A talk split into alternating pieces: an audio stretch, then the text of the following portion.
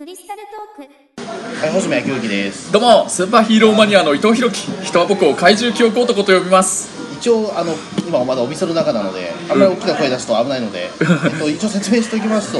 えっと、2年前、うん2年前かねうん。ですね、もうガールズパンツァーの最終章第2話を見終わった後、ん。あの、我々ね、あの、その、日高屋で、うん。えっと、その感想を収録して、うん。えっと、配信したと思うんですけども、ん。なんと今回、えー2021年もそれやってます。はい、はい。まあ、つまり今回2年の時を超えてガールズパンツァー最終章第3話がね公開となって、はい。ね穂積君が何でしょうガルパンの最終章は僕と伊藤と見に行きたいってずっと言ってくれててもうそのことで僕がすごい嬉しくて、それで今回その約束通りにまた穂積君と一緒にはい。ガルパン最終章第3話を見てそして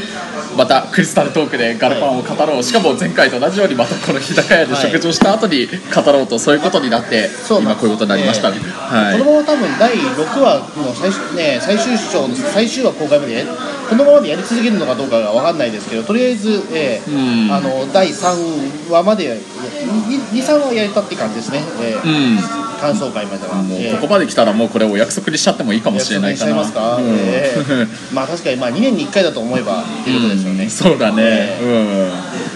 ねまあでも本当にねえっ、とね、まあ、実に2年ぶりのガルパンだったんですけど実は僕はだからあれなんですよ。ね、うん。伊藤さんと見るのに一回見てしまったんです。そうそうそう。なんかね穂積君が同人誌の即売会で大阪の方行って、大阪行って。そこの大阪の映画館でガルパンを見たんだよね。そうですね。あの大阪のそうですねその即売会に、まあ、出店で行った時に、えっ、と行った日がたまたまガルパンの上映開始日だった。あ初日だったっていやたまたまですよ本当に。たまたまですよ。すねおーうん。ええうん。あのね別にあのそれを狙ってきたわけじゃなくてあのそれに行った日が本当にたまたまガルパンのうん。上映日だったんで、あそれはね、ええうんあのあ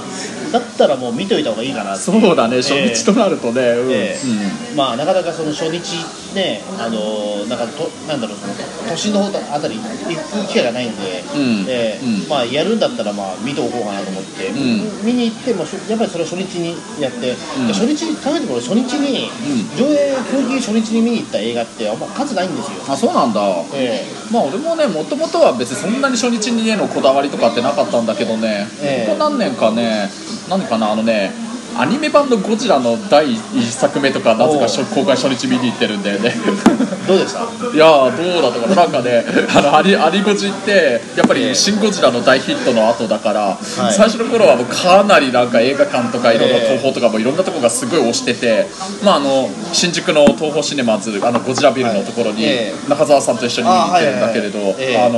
東宝シネマズとかもだいぶ推してたり、あと何より新宿駅の、駅の構内が本当にゴジラを推すためにアニゴジのいろんななんだなんていうのかな駅の中でいろんなはい。アニゴジの絵が描いてあったりとかそういうので押してたんだけれど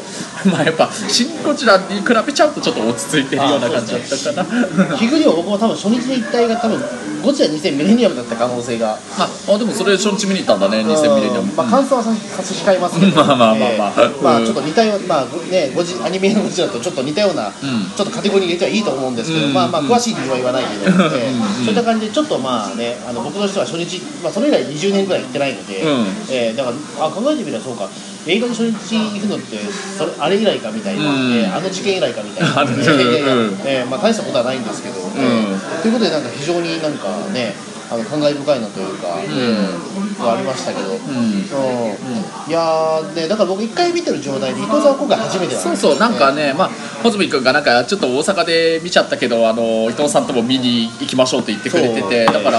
もう俺もね穂積君と見る前に一回見といてお互いもう2度目の状態にしようかなとも一瞬思ったりとかもしたんだけど、でもまあやっぱりね穂積君になんか初めて俺が初見で見ていろいろリアクションしてるところを見てもらいたいかなと。いや見れない見れない。そうだね暗いからね。普通見れないですよね、えうん。まああのいろいろちょっとタイミングとかもあったんだけど、僕はね初あの初見の状態だったんだけーはいれどね、僕は2回目で、えーまあでもそのねご極音と？極音？うん、極上ばあ極上爆音上映かな。極上爆音上映は、あの初めてだったのであそうだったんだ、大阪の方はだから普通のその映画館だったんで、ん。えーまあ、普通の映画館っていう、まあ、普通の映画館は映画館ですまあ普通の上映えーみたいな、普通の上映だったので、うんうん。えーだからその爆音は今回初めてですよ、うん。だから考えてみれば伊藤さんが行った時は全部爆音から始まってるんですよ、えーああそうだね。多分ねあのガルパンの第2話の時もあの立川のシネマシティのシネマ2のところの極上爆音上映、もう全国でその極上爆音上映、はい。略して極爆っていうのはあれシネマシティのなんかはい。特許というかそれらしいから、あの前も立川のシネマシティで見たけれど、多分その時もあれ極爆だったんでね。だから、えー、と12話は初見極爆なんですよ、今回初めて僕は極爆じゃないあそうか。初めてね。え3 話目にして初めて普通バージョンの、いやだから僕ここで言ってしまうとね、あのーなんだろう極爆のでも凄さが今回すごいひしひしと感じましたね。そうか。やっぱり普通のバージョンと極爆両方見比べるとやっぱり違いが。あ違う全然違います。ね、うん。やっぱ極爆の方がすごいですよね、うん。ええ。やっぱりあのね戦車道の試合してるその場所に自分もいるかのような感覚するかもしれないよねなんかそうですね、ええ。うん。もちろんだからその普通の映画館でもすごいはすごいんですけど、んやっぱりだからそのお音がやっぱりその戦車がやっぱ走ってくる時のその後ろから来る感じとかってね。極爆しかないから、うんうん。ええ。あれはやっぱり一回体験ししておくのはありだと思うんですよね、うんえ確かにな、まあ、今度次からなんか普通のバージョンをあえて見ておいてその後極爆で見てさらに迫力がでかくなったのを楽しむっていうそういう楽しみ方もあるかもしれないね。え結局僕はだから第2話は、うん。えっ、と計4回見たって。4回も見たんだいやすごいなんかい。ろいろあって、ええうんうん。いやなんかその最初は、ね、伊藤さんと一緒に見て、うでその後あでも3回かな多分、えー見たのは多分。その後も見て、うん。えっ、とで最終的にその、えっと俺名古屋に行って、うん。あのー 4DX のその1話2話合体上映のやつ、うん。行ってそれで3回目か、え ーうんえーだからまあ一応 3, 3回見てるんですけど、えーう今回早早くももう2回目ですから、あーすごいね。このままいくと何回目何回まで伸ばせるかな、えーだって僕の知ってる人の中でもうだってもうねえー、と1周目の時4回見てる人がいますから。いやもうやっぱり。得点がやっぱりあるから、うん。えガルパンおじさんのもっとすごい人たちっていくらでもすごい人たちねいるからね。やそうあのだって今日なんかその都会行ったら1時間空いてるならガルパン見ようっていう人もいますから、ね そうガルパンのね最終章は何しろ4 5 6分とか47分とかそのくらいで終われるから1時間かからないで見れるって手軽さもあるもんね。えーえーだってあのすごい人いましたよ。つつ相互フォロワーの人で、うあのエヴァンゲリオンのさ最終章を見て、ん。あ2時間半楽しめたな。よし楽しめたな。でもなんかちょっとあの次の電車まで1時間ぐらい前よしガルパン見ようえ FC エヴァンゲリオン見たその直後にもうまたガルパンやるするんだ。そうそうなんです。いやだからガルパンのそのなんだろう、あのえっと、放映そのなん上映頻度がすごいんですよ特に。都心まで行くと。だからそう大阪行った時も、やっぱ1時間に1本やってましたから、うん。朝10時から、うん。その夜9時ぐらいまで、ん。だから10回ぐらいやるんですよ、うんでそれなそうなるよなっていう、えー。まあ今ねなんかコロナであんまり遅い時間まで映画館開けないからその代わり1日の上映回数をすごい増やしてるっていうことかね。ええあとあんまり人数を入れられないからっていうのもあるかもしれないけど。うん。だからすごいだからその回回転率がすごくて、ん。えー。だからやっぱりそういったこともできるわけですよ、えーうん。ちょっと時間空いてからガルパン見よう。はえー。なんか本当ねあの結果的にねこのコロナ禍になってから初めてのねガルパン最終章の新作だったから本当にマニュアル人にとっては1日もうその気になれば10回近くとかくらい見に行くのできるかもしれないね。あいいたらしいですよやっぱり。すげえな。ええええ。あのとりあえずあのなんもあのなんだろう第第3話上映が決まった時点でもう三えっ、となんもう3回分取ったっていう人がチケットを。なんなんなんなんだろうそれはと思ってましたけど、ええ。もう本当そうなるともうああいうセリフとかそういうのみんな覚えちゃうよねきっと。そうですね、もうだって最初見た時もそれもだってまだ名作かどうか分かんない3回分取っちゃうんですから。すごい。よ初日ですごいよね、ええ。まあ、確かに今回のね3回目で第3話、えなんかいろいろいいセリフ多いなーって、ええ。多いというか、ええ。ここからまあネタバレあり。そうここからネタバレありですよこの9分目のところから、はい。はい。皆さん一応それを承知の上でお願い。したいんですけれど、あのね今回ねその映画まず見る前にねあの、ええ。シネマシティの映画館のトイレの中でちょっといろいろ映画楽しみだねみたいな話してたんだけど、穂積君がツイッターでもなんかそれっぽいの書いてたんだけどガルパンって言うても来年で10周年だから10周ね年、ええ。でもだからまあねもう10年近く経つとこれいろいろそりゃそうだよってとこもあるかもしれないけどどうしてもやっぱり作風だとかあの作品の中の空気とかそういうのも変わってるとこがやっぱりあるよねっていう話にはなってて。まあそうそうかもねって僕も思ってたんだけどそその穂積君の話を聞いた状態でいざ見てみると始まってすぐくらいのところであの生徒会長の、まあ、今この劇中では生徒会長じゃなくなっちゃったんだけど、ええ。まあ、あのまあ元が元生徒会長ええ。のあの角谷杏ちゃんのセリフでなんか戦車と同じで前進してるんだよ時間も私たちもみたいな。えそんなごめんそんな感じの意え味。言ってましたね。ええ。うん。いやモノマネとかはできませんよ、ええ。あのまああんずちゃんはちなみにあの今やってる機械戦隊全開ジャーのせっちゃんと同じ中の人ですけど。はい。まあそれで、まあ、元プリキュアですもんね、ええ。そうそうプリキュアでね、ええ。スマイルプリキュア、ええ。スマイルプリキュアもだってガルパンと同じ年だからね。だってあの、えー声優さんの名前忘れちゃったけど。あの福山美里さん。あそうそう、あの方はだってそのガルパン終わった後すぐプリキュアになっちゃった人だから。えうん、ああそうだっけ？あプリあほぼほぼ同時期だっけ？ああれもスマイルプリキュアも2012年の2月だからそうプリキュアをやってる途中でガルパンを始めてみたいなかな？でそのねあのあんずちゃんの元生徒会長のセリフが穂積君のそのさっきまで聞いてた話聞いた後だけにあ やっぱそうなんだよなって本当思ってやっぱりねだってガルパンってもう9年前に始まった時点では僕ねその特撮バーのクリスタルスカイで店員やってたけれど、うん。まあで年齢も28になってちょっとしてくらいの頃だったんだけれど、まあね本当10年近く経つと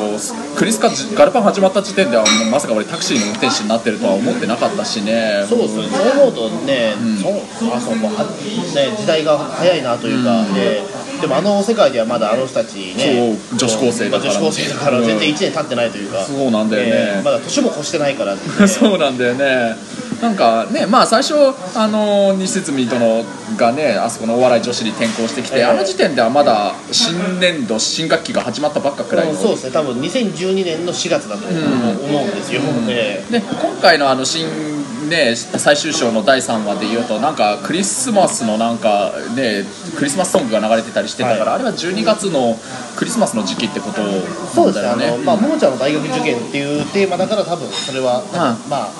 まあ10月から、まあ、だって第1話の最終1話でもう雪降ってましたから、ああそうか、まあ、多分12月なんだろうなっていう、うん。ええでもそどういうスパンでその後試合が行われてるのか全然わかんないし、ええまあ、その割にはねあの千葉丹戦はめっちゃ熱いって言ってるしよくわかんないなっていう、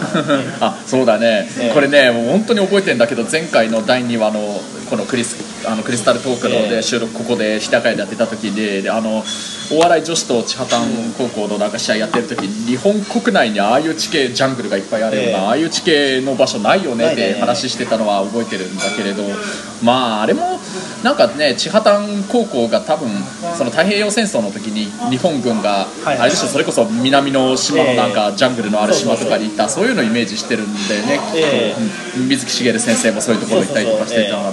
で今回ってその、まあ、映画の前半はその千葉丹高校との、まあ、決着みたいなのがついて、まあ、後半っていうか終わり近くに、ね、今回はあの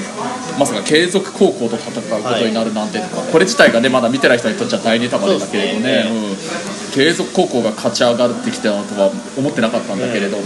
まあ、でもね、でもこのでもこの辺りのトーナメント結果はでも割とみんな予想できたような気もするんですよ、うん。やっぱり、うんえー、どどうでした？ねあのまあ実際、えあのアンツィオ高校とグログロリアーナ学園とはい。アンツィオ高校が試合した時、結構劇中でもみんな順当にいくとグロリアーナが勝つよねって言って、まあね。もしもアンツィオが勝ったらあの番狂わせになるよねって言って、あでもそそういうセリフって逆にもしかしたらアンツィオが勝つんじゃないかみたいなフラグに一瞬も一瞬それは思いました。ねねああいうセリフって逆に言ってるのとそういう通りになるんだけど、で も順当にグロリアーナ勝っちゃったから、うん、それであのあとね黒森峰とプラウダもね、まあ、普通に考えたらやっぱり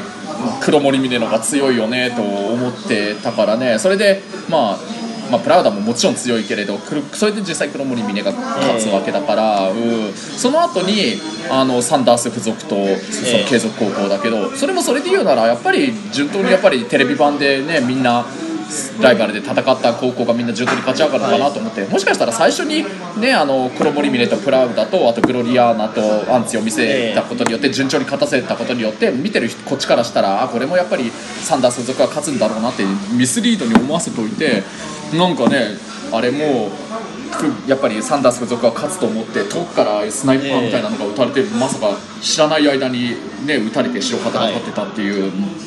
あれがまず俺見てびっくりしたしね。ね。うん。ね。うん。まあやっぱだからまあでもなんだろうな、うん。あのまあ大体でも、まあ、サンダースとかやっぱり一回戦ってるし、ん。勝ってるからやっぱり 2, 回まあ。二回戦うのないのかなみたいなあまあそうだよね。そそれもそうだよね、うん。やっぱり、うん。そうだからその千葉丹と戦ってるってことはまあ多分ちゃんとその大笑いと戦ってないだけに出るんだろうと思って、まあそういうのが継続なんだろうなっていうのはちょっと思ってたけど、確かにね、え。うん、まあそれでそのね継続高校との試合も、まあ、あれまたなんか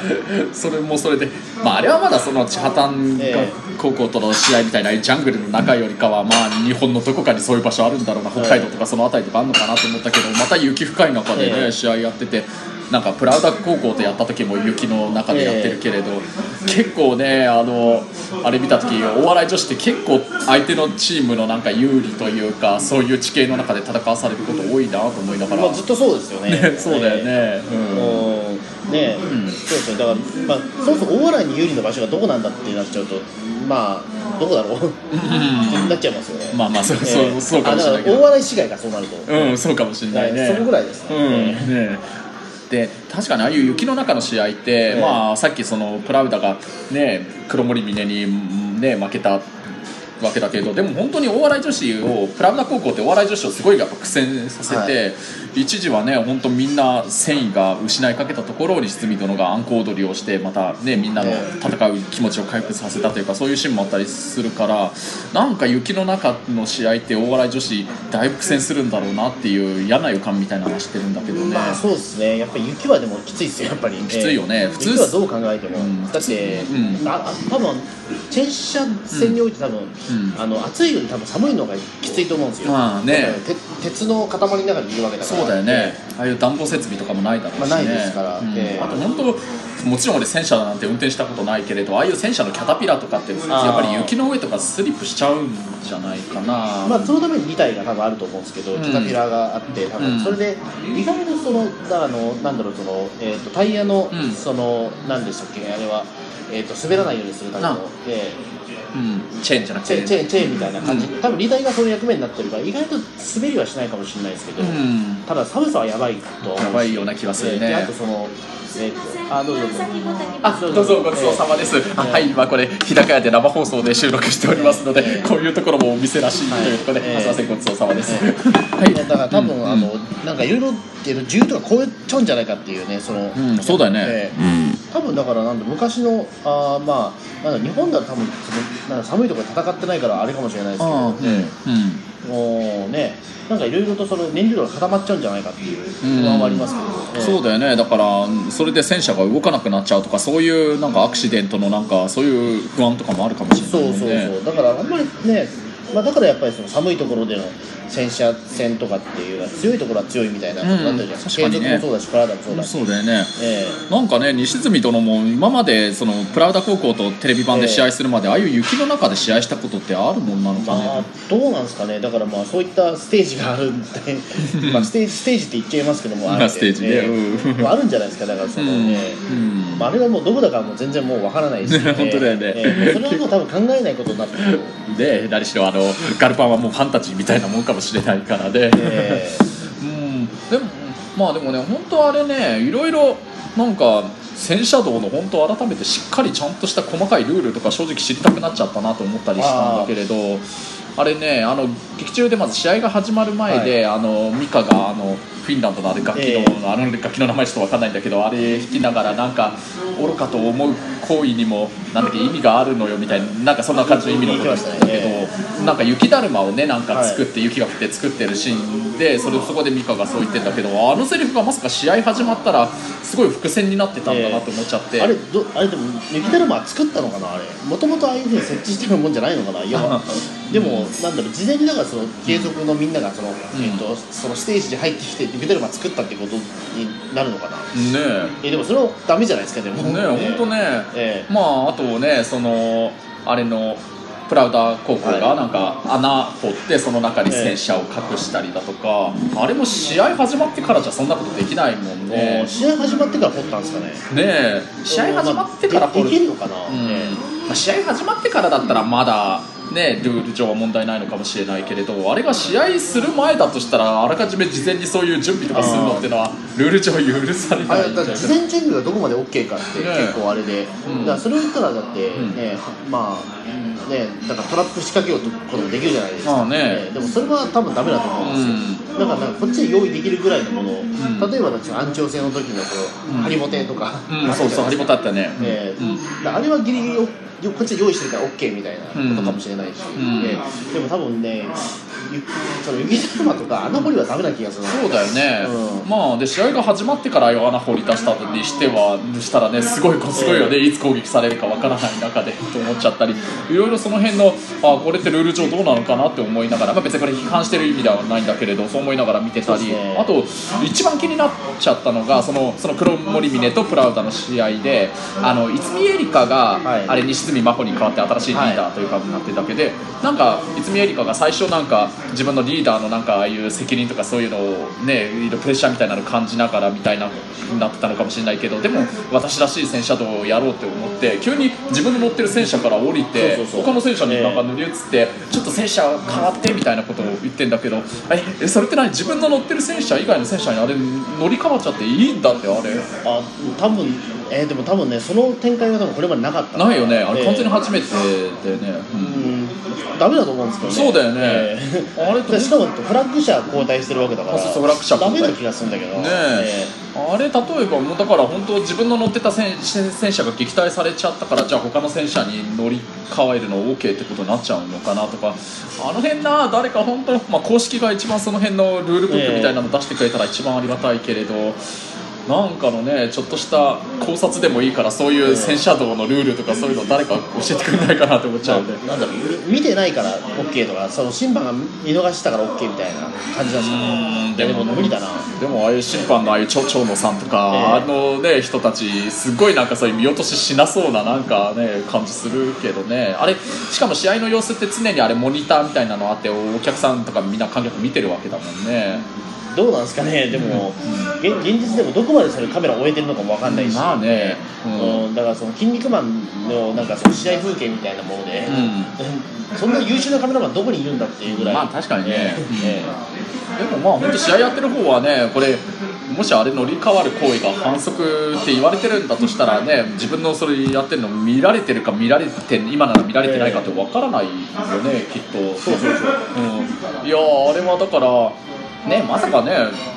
なんだろうもしあれが反則行為だとしたらね、泉エリカ、後で、ね、西住真帆とか、い。西住志保さんとかにすごいこれ叱られるんじゃないのかなと思っちゃうんいやだからこれが私の戦車道っていうのがじゃあ乗な乗り移ることなのかっていうことになっちゃうしな、うん。え俺はちょっとすごい気になっちゃってねなんか、うん。え。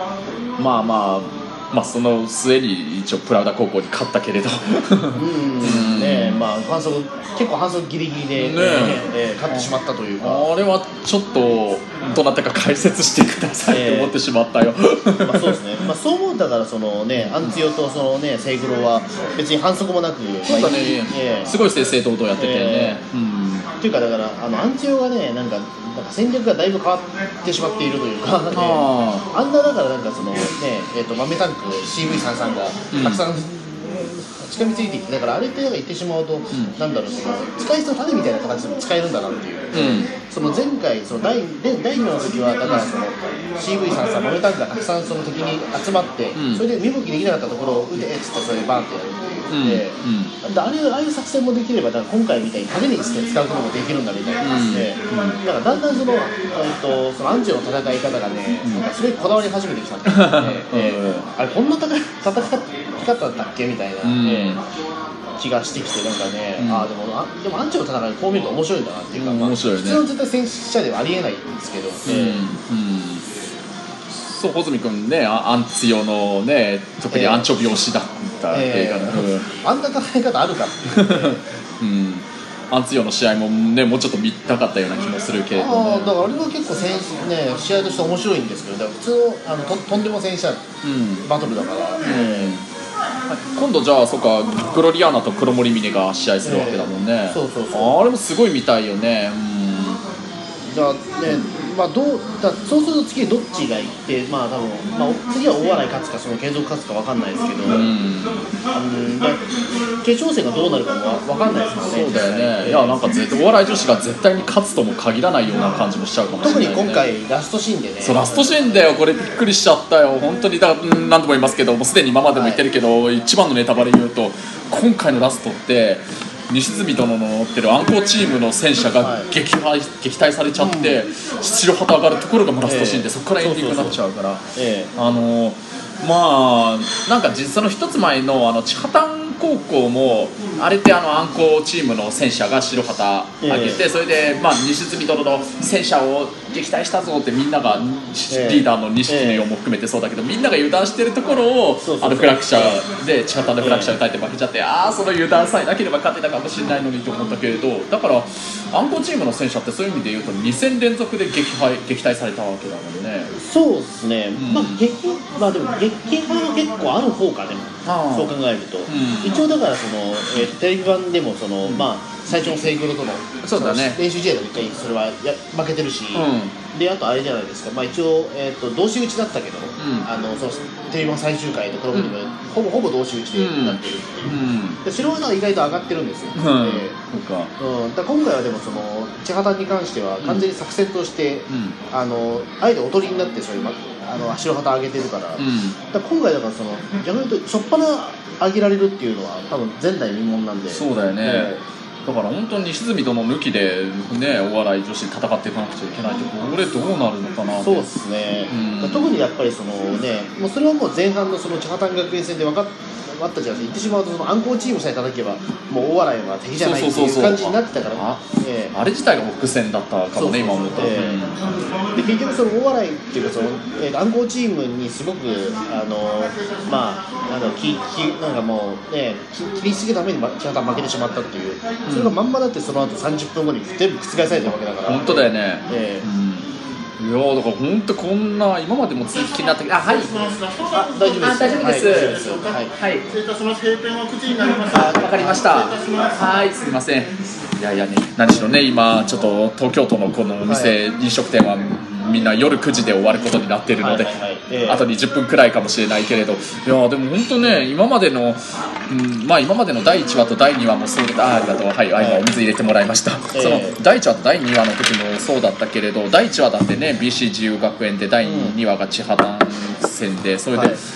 いいずれにしても戦車道の試合中に終わるから、ええ。でそれで結構大笑い女子ピンチみたいな感じで終わるから、まあ、今回の第2話と第3話はなんか千畑学園が突撃ええ。一辺倒はやめて一体交代するぞってなった終わり方でええ。すごい大ピンチって中で終わったわけではないかもしれないけれどいずれにしても戦闘中に終わるから今回も試合の途中で終わるんだろうなとは思ってたけどまさか結構衝撃的なラストで終そうわるだ衝撃的、ええうんどうなんのかなだからそれはもう、ええ。もうこの状態でいまだ1年以上か2年近く待つってええ。すごいこれはなんというかああ水島監督どうか少しでも早くまあ誠意制作中ってでも最後に出たけれどね。だから結構そのね、うん。あの新規カットが多かったから多分まあ作ってんだろうなっていう、ええ。うん。そこは完全に、うん。えあれもあとこれもまたちょっと戦車道のちょっといろいろルールの話に戻っちゃうんだけど、あれってあの、まあ、今回の試合ってずっとあの名目上のリーダーはあのももちゃんがリーダー、でもまあ実質上はやっぱり西住殿がみんなにね指示をする、あの最初あのももちゃんに隊長どうしますか？って聞かれた時に西住どう思う？って言って、実実に西住殿がやっぱりリーダーなんだけど、えあれってそのそういう意味で言うとあのみんなに指示を出す役の人が乗ってる戦車が撃破されちゃった場合ってそこから先ってどうなんだろうね？指示するのって。問題ないんじゃないですか？さあそれしてたかいもう多分だってそれこそフラッグ車って一応持ち回りになってるから、うん。あのーあれじゃないですか？だって今回フラッグ車はそのねアリクイさんチームが、うん。あつけてるし、ん。えうん。ーあくまでもその暗号チームはそのなんだろうそのまあフラッグ車を守るそのまあ兵兵隊の一つだし、うん。えーうんで別にそのえっ、ともも一応ももちゃんが全部その隊長だから、ん。ももちゃんがいれば問題はないと思うんですよ。言ってしまうと西村はただまあ副隊長だから、ん。えあれってもうそのでもあの暗号チームがその場で撃破されちゃったからもうあの場から動けないえわけだけど、そこからリスビトの戦車乗ったまま他のあれ戦車にいろいろああいう指令を出すってのはそれはダメじゃないですか。ダメだよね。それはダメです。やっぱダメだよね。だから、ええ。そういう意味でだから西住殿のあの指示が出せない状態になってもう残されたみんなでどうやって戦うのかがすっごいあれは気になっちゃうよね、そうですね、でもまあね、それはでも多分、えー、とこの先、多分まあでも絶対それはなんか乗り越えなきゃいけない壁だったっていう感じだと思うんですよ、ああそうだよね、ええやっぱりそれも含めてやっぱりね千畑のあの日産と福田ちゃんのあのね、え。会話とかあれとかもなんだろうそういうフラ伏線になってたんだよね、ええ。きっと、うん。だだ今回だからそのなんだろう西住とのまそのなんだろう撃破されたことによっても改めて思ったら今回西住とのが本当に人間らしくないんですよずっと最初から最後まで、うん。なんか人間らしくないというかそのえっとなんだろうほぼもう戦車のことしか喋ってないんですよ。ずっと、ええうん。うんあのなんだろうあんまりその普通の女の子がもうないわけですよ。そうだねもう本当にやっぱり。テレビ版の時のその第1話の時の、ねえ。もともういないわけなんですよ。ちょっともうおっこおっちょこちょいなああいう一面なくなっちゃって。あもうちょこちょいの一なんてもうみじんも出してないわけですよ第3話ってもう、うん。いやもう本当になんていうか戦車に命をかけているえ人みたいな感じの、そうなんですよ。だからこうなってくるともう一回だから負けるしかないのかなとは結構思思うじゃないですかなるほど、ええ。うんまあ、確かにあと言うてもあと最終章あと3話残されてるわけだけれど、あのそうだよね。もしかしたら4話目ここから先ちょっとしたストーリーのなんか予想みたいな感じになっちゃうかもしれないけど、もしかしたら第4話で本当にお笑い女子負けちゃって継続高校とまああとね黒森峰とはい。グロリアーナどっちが勝つかわからないけれどその勝った方の決勝戦をもしかしたら外から西住殿たちお笑い女子が見る展開になある可能性も。そうなるかもしれないです、えまあありえなくは本当にないかもしれないね。えだからあのなんだろう今その、えっと黒森峰が言ってしまうとちょっと西住殿っぽくなってエリックがそういった戦いになっちゃってる、うん西住殿っぽい戦いになっちゃってるから、うん。あの多分どうなるのかなっていう。だもしかしたらこのもう本当に敗退になる可能性もあるし、うんなるほどね。あのそもそもこの戦いのテーマがそのなんだろうその、えっ、とももちゃんを隊長にして、ん。それであの推薦をいただこうっていう話だから、そもそもまあなんだろうその学校がねそのなんだろうなくなるみたいな、うんうん。そういう話ではないから、うん。どっかでその戦う意味みたいなこととか見つけなきゃいけないっていうところがあると思うんですよ。そもそもそこがちょっと最終章ってあるから、うん。うん。あーすごいね。なんかそれもやっぱりなんか伏線ななのかなとも思っちゃうかもね。もしかしたらこれでグロリアーナには悪いけれどやっぱり黒森峰が勝って決勝戦が黒森峰と継続になって、えそれでもしかしたらねあのエリカが、ねえ。そういう西住殿っぽい自分らしい戦車道みたいなするっていうあれがもしかしたらあれ自体が伏線みたいになっててそのお笑い女子の敵敵討つというかね、うん、そうですね。うん、もう今度例えば今度エリカがなんか黒森峰の誰かの仲間を助けるためにうん。自らを犠牲にして犠牲にしてというかなんかそういう風にしてそういうシーンとかがあったりねそうでする可能性もあるのかもね。うん。でもまあどうなんだろう。でも継続はでもこれまあちょっと難しいところですけどね。だからね今のところはそのやっぱり、えー、と継続って本当得体が知れなくて。得体知れないね。えーだからそのえっ、とねそのミカのいる、ん。そのねチチーム以外は一切そのモブキャラが名前も出てこないし姿も出てこない。そう姿出てこないよね、でちょっとそのね、新しくそのスナイパー的な、そうそう。えーあれが出てき魔女とか言われてた。魔女が出てきた。うんぐらいなもんで、ん。うん、だから他は出てこないから、なんかよくわかんないんですよね、うん。であれが勝ち進んで決勝に行くかというと、それはあんまどうなんだろうなと思って。て、あーねだ決勝はだから、あとね、セイグロになるか、その黒森面になるか、どっちかだと思うんですよ。うん。まあ、あとは本当ねあのこれ何回か言ってるけれどお笑い女子ってねセイグロには勝ったことがないんだないないない。もんねそうセイグロだけには勝ったことがないというかね、うん。だからもしかしたら改めてセイグロが最後のラスボスとして立ちはだかる可能性もあったりするのかな。どうなんですかね、そこ難しいですけど、うん。もうあくまでこれ、僕の予想なんですけど、うん。いや、わかんないです、結構、なんだろう、あの最終回予想すると、うん。これ多分ね今回多分あの子負ける気がするんですよ、ああそっか、うん。えでそれで後の展開どうするかって言ったら、うん。あの美穂がもしかしたら黒森目にもう一回帰ってくんじゃないかと思ってるんですあよ。あ、はい。ええ。再び転校するみたいな。そう。えあの何かしらの事情で、あでもねあのそのままでも逆に大洗が勝ち進んでも最終的にその美穂が加入した黒森宗と、うん。あのあれですよその大洗でなるんじゃないかとちょっと今思ってるんですすごいね。ええ。でなんかこのままなんかエリカがえっ、とななんていうのかな。あのあのエリカと例えば大洗で戦いとかってあんまりちょっと俺想像ができないかなと思ってまあなんだろうね。一応そういう意味ではテレビ版で一応戦ってる戦ってるし、うん戦ってるし、うん。もあるし、まあ、いつものセイグロもあるしみたいなので、うんうん。でそこでちょっとなんか変化をもたらすとしたら、うん。まあやっぱあれなのかなと思って、う逆に言うとあのあバーサス西住殿ってありえんのかなと思って大洗バーサス。んうん。うん。でちょっとわかんないです。でもなんかそれはねなんかありそうな気がしてきて、うん。ええ。だからその最終章っていうのかなとかあの妙が帰っちゃう。から、うん。ええ。どうなんだろうみたいな。あーそれはちょっとか正直考えてもいなかったけれうん。どすごいね。すすごいビビるねそれ。うん、すげえビビるけど、まあ、それはなんかありえそうな気がして、うん。なんか子供の頃から西住とのなんか、えー、とその勝つためにはなんかすごくクールなキャラクターになっちゃってこのままで進んでいいのかどうかが、うん。だってあと2つ試合があってあのキャラクターのまんまいったらそれはそれでちょっとなんかなと思って、うん。うん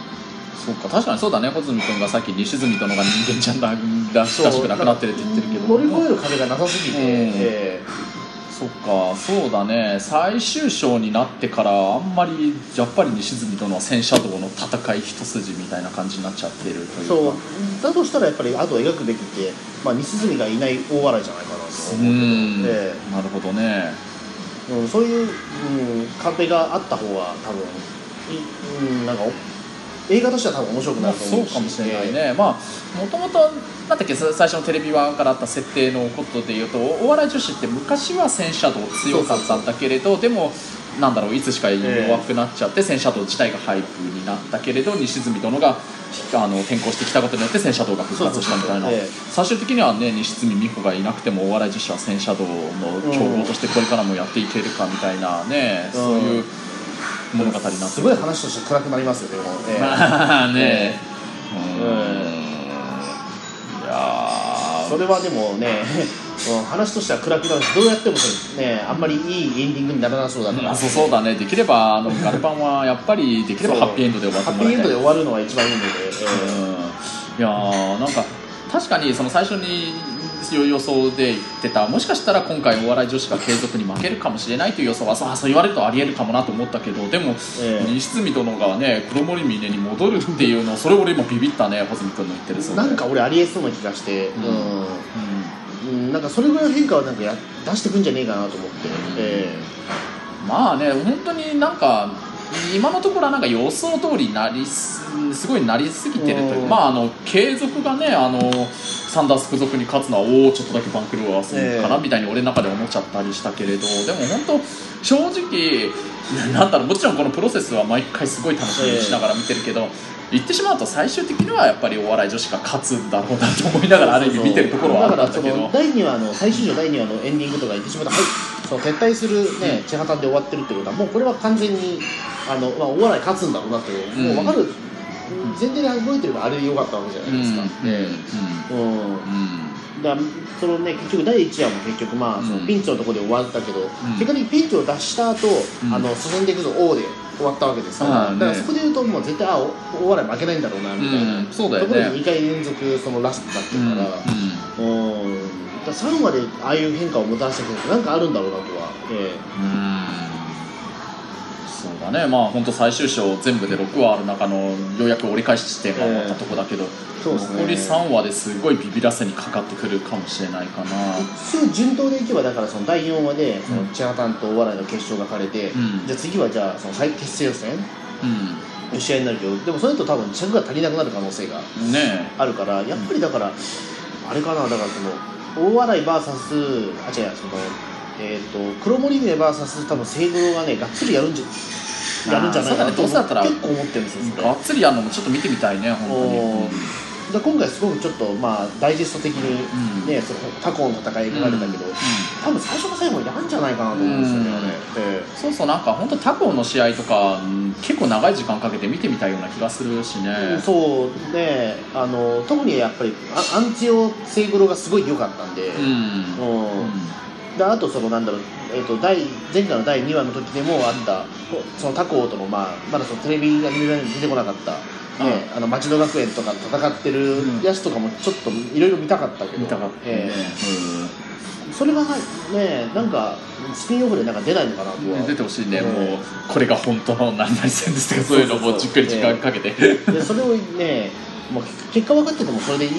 ねぜひ見たいんそうそうそれは見たいよね、うん。あとなんていうっけあのココアラ学園じゃなくてあそうそうコアラコアラの森学園。コアラの森学園。のあいつらの正体もっと知りたいし ね、うん。ね、だからそこで言うと、まあ、いくらでもその広げることはできるから、ん。なんかねややってくれそうな気がして、いねえ。うん。やいや僕はとりあえずでもななんだろうまあ大洗は、うんまあ、ギリギリ勝つけど俺は西住殿が黒森に帰っちゃうのが多分次回書かれると思うんですよ、うん伊藤さんどう思います？いやー今ね。ガチ予想として、うん穂積君の今言ったのはそれ俺驚いて正直考えもしてなかったけれどまああの何かなまあ俺、まあ、最初に言った通り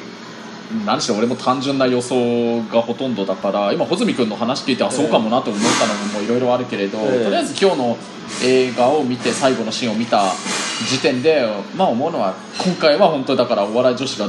西住殿が撃破された状態でねあんな試合が始まってそんな経たないうちに撃破されちゃったっていうこういう初めての状態でどうやっておお笑いがお笑い女子はもう逆転がするのかなと思いながら見てて、うん、それでやっぱりなんだかんだ順当に決勝戦は 再びやっぱりね大笑いと黒森峰なのかなと思あーったりセイグロは負けるからなやっぱり。まあ、それでいうとそういうことになっちゃうけど、まあ、あくまでこれは本当にこうやって穂積君とこうやって今話をする前の段階だけどね。それででもその今回ね黒森峰は西住真帆のいないね、ええ。黒森峰なわけだからそこそういう前回とのちょっと違いみたいなのはあるけれど、まあその今回の私らしい戦車道を始めた逸見エリカとのねそれとかもちょっと見たような気もしたんだけどでもそれってあんまり順当すぎる風になっても、ね、こんな1年半か2年に一遍くらいの楽しみにしては少しやっぱりまあ単純すぎるって言ったらあれだけど、そうなんですよね。もうちょっとなんか多分ね、うんシンプルじゃないなんかもう少しいろいろ入れてくるとは思うんだけど、うん。でもどうだろうでもガルバンだから意外とシンプルで終わるかもしれないし、まあ、もちろんその可能性どうなってもおかしくないような気あがしちゃう、のーだからあとはそのアリアリスの編入先とか。そうそうそうが、うん。センチュリオンってそのアリスがそのセンチュリオンはんイギリス戦車なんですよ、あイギリスなんでグロリアーナと同じ。そうだからグロリアーナに入ってくるのがどうなのか、うん。えうんね本当あのねアリスもねもっともっといろいろ今回全く登場してないえそう登場してないし、うん。ええ。まあ、それどころか大笑いの風景一個も出てないですから、そうだよね。え本当だね。えそれと、うん、大笑い一回も出てこない。そうだね。一回も出てないね。本当だね。なんかどのタイミングであ大笑いが一番出てこねえんだみたいな、うん。えまあお笑いの街並みが映ったらお笑い行きたくなっちゃうけれどね、えまあ、そもそもね、まあ、おガルバン自体がそのそもそも町おこし的には一番成功した 感じではあるんだけど実はアニメにはあんま出てないですからね、え えまあね、ええ。うん。あのテレビアニメでは本当に数えぐらいしか出てないって、まあ、劇場もで一応その戦車と、ね、戦車戦が行われてるからその後は一切触れられないしみたいな、ええ。まあ、そもそも学園間がのシステムがある時点でね、あのそのね町おこしってちょっと難しいアニメだと思うんですけど、そもそもあれが、うん。でも成功してるのはすごいもんねえ、まあでも本当その穂積君の話を聞いて確かにお笑い女子が今回あえて継続に負けて初めてなんか外側から西住殿とかみんながそのここから先の試合を見ていくっていう風景もあるのかなとは思い始めてきたけど、え。いやー本当でももし黒森峰に西住殿がまた戻るような形になったらそれは本当に俺考え1ミリも考えてなかったからビビるねそれ。うんなんかなりそうな気が。うんいやわかんないでも。ただ単に僕の考え方もそうでもそれもしあの万が一本当にこれが予想通りの結末になったとしたらこれ穂積君も思いっきりドヤ顔していいと思うし予言したぞって言っていいような気がするよ。だって証拠はこれのね、ええ。クリスタルトークがあるわけだからこれぜひ聞いて聞いたら穂積君もうあの今回の第4話のやる2年くらい前の時点からこういう予言してましたよなんて俺も言ってあげるよそれ、うんそうかもしれないですね、ええ。うん。なるほどね。そうですね。ああもうそろそろじゃあねもうやってる間に45分ですよああ、ええそうかそうか。あの映画は47分だったけど同じくらいの時間にした。やっちゃってますけど。そっか。そう思うとなんか密度すごいなガルパンの、ええそうだよね。50分とは思えないですからいや本当だよね、ええ。やっぱりなんかあのテンポの良さというかいろんな映画の方はやっぱりすごいなと思うの、ですよね。もう僕らのテンポの悪いこと悪いこと 悪いこと悪いことだね、えうん。でもまあ本当このガルパン最終章ねあと4話5話6話もね、ぜひシネマシティの極上爆音上映で見て、その後この日高屋でこれ生でクリスタルトーク録音するっていうのはこれはもうずっとお約束にしたいですね。えいや本当ガルパンが最初にテレビ版で始まった時は俺も穂積君も20代だったけど完結する頃にはもう40代になってるかもしれないけどね。えそうですね、うん。まあね何しろ戦車と一緒で周りの時間も環境も僕たちみんなも変わってってるから、うん本当当たり前のことしか言ってないんですけどねあれ。うん。本当あんずちゃんのあれ本当に名台詞だと俺思ったよ。そうなのかな？なんかみミカと言ってること大差ない気がするんだけど。まあまあまあ。まあじゃあそんな感じでじゃあこれで切りますかね。はい。じゃあどうもありがとうございました。ありがとうございました、えー